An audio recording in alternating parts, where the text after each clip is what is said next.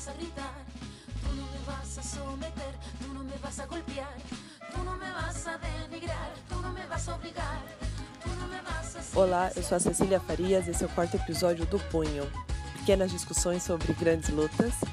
Hoje o tema é Wages for Housework, que é a campanha de salários pelo trabalho doméstico. Bora?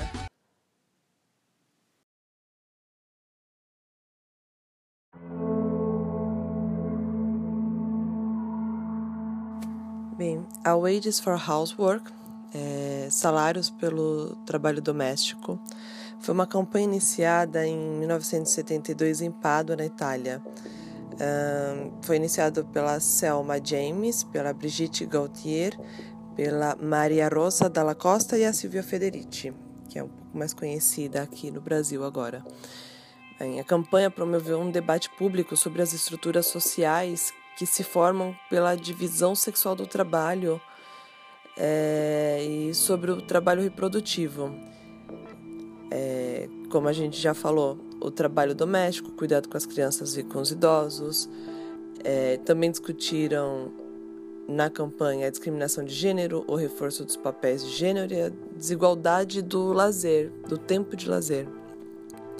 Um ponto importante da campanha era explicitar que o trabalho reprodutivo é a base do trabalho industrial, devido ao importante papel que ele tem na manutenção e no cuidado da vida dos trabalhadores.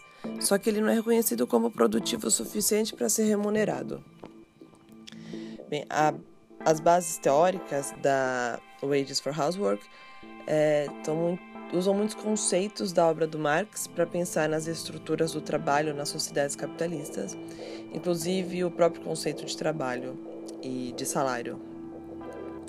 É, algumas das pessoas envolvidas, como a Maria Rosa Dalla Costa, estavam também envolvidas anteriormente com um movimento intelectual chamado operaísmo, que surgiu de greves e movimentações trabalhistas nas fábricas do norte da Itália, é, ali nos anos 70.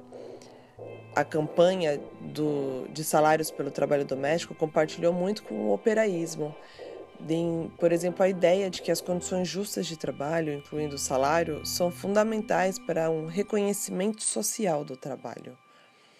É, as atividades da campanha naquela época incluíam protestos estudantis, oficinas comunitárias e alguns protestos de ação direta. A ideia era que as mulheres, mais especificamente as esposas, tivessem direito a salários pelo serviço que elas já executavam de cozinheiras, faxineiras, babás, costureiras, entre outros, e que a chave para a libertação feminina estava na sua emancipação financeira. É, pode soar até um meio estranho para a gente hoje, é, mas pensa que é um período em que ainda não tinha tantas mulheres trabalhando fora de casa. É, pelo menos não de todas as classes sociais, né? É, atualmente a a, Wages for Housework inclui também umas demandas, uh, algumas discussões como direitos reprodutivos e trabalho sexual. Mas bem, a noção de salário vem de uma noção de troca capitalista, né? Mas, então, da onde que está a importância dessa campanha? Está em reconhecer que o trabalho reprodutivo é um trabalho, Assim, isso permite que as mulheres se organizem como uma classe para lutar por condições melhores. É, também é uma forma de se, das mulheres recusarem a aceitar esse trabalho como uma espécie de destino biológico.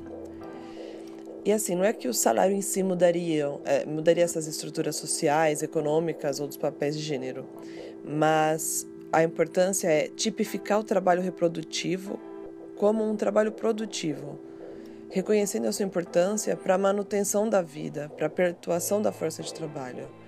É parar de separar as mulheres entre as que trabalham e as que tra não trabalham, chamando as que não trabalham de só donas de casa, com muitas aspas. É, reconhecer que as que trabalham fora de casa, na verdade, elas têm uma jornada dupla de trabalho. Hum, a Silvia Federici, no ponto zero da revolução, é, no Prelo, é, fala que conseguir um segundo emprego nunca nos libertou do primeiro. E um outro ponto, inclusive, levantado pela Federici é que a luta pelo salário doméstico também pode ser um ataque direto ao lucro do capital. Então, ele ataca a capacidade do capital de extrair trabalho excedente de nós mulheres.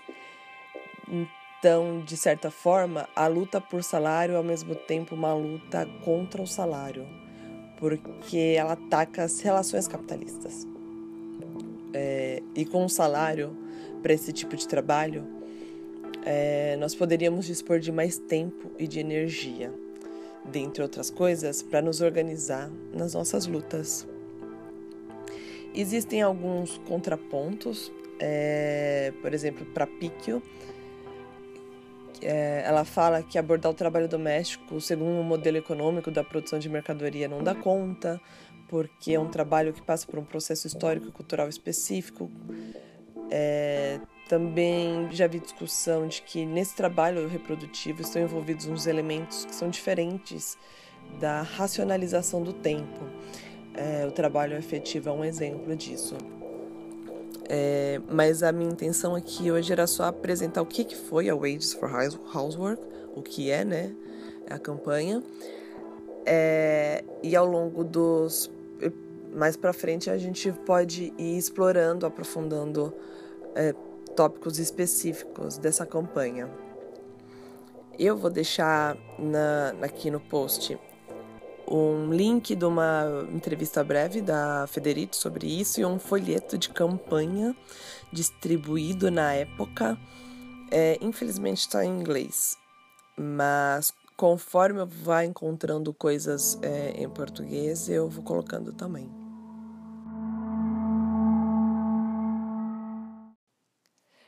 Lembrando que você pode encontrar o Punho no Twitter e no Instagram os dois são arroba Punho Podcast. E comentários, perguntas e propostas de discussões é, são mais que bem-vindas.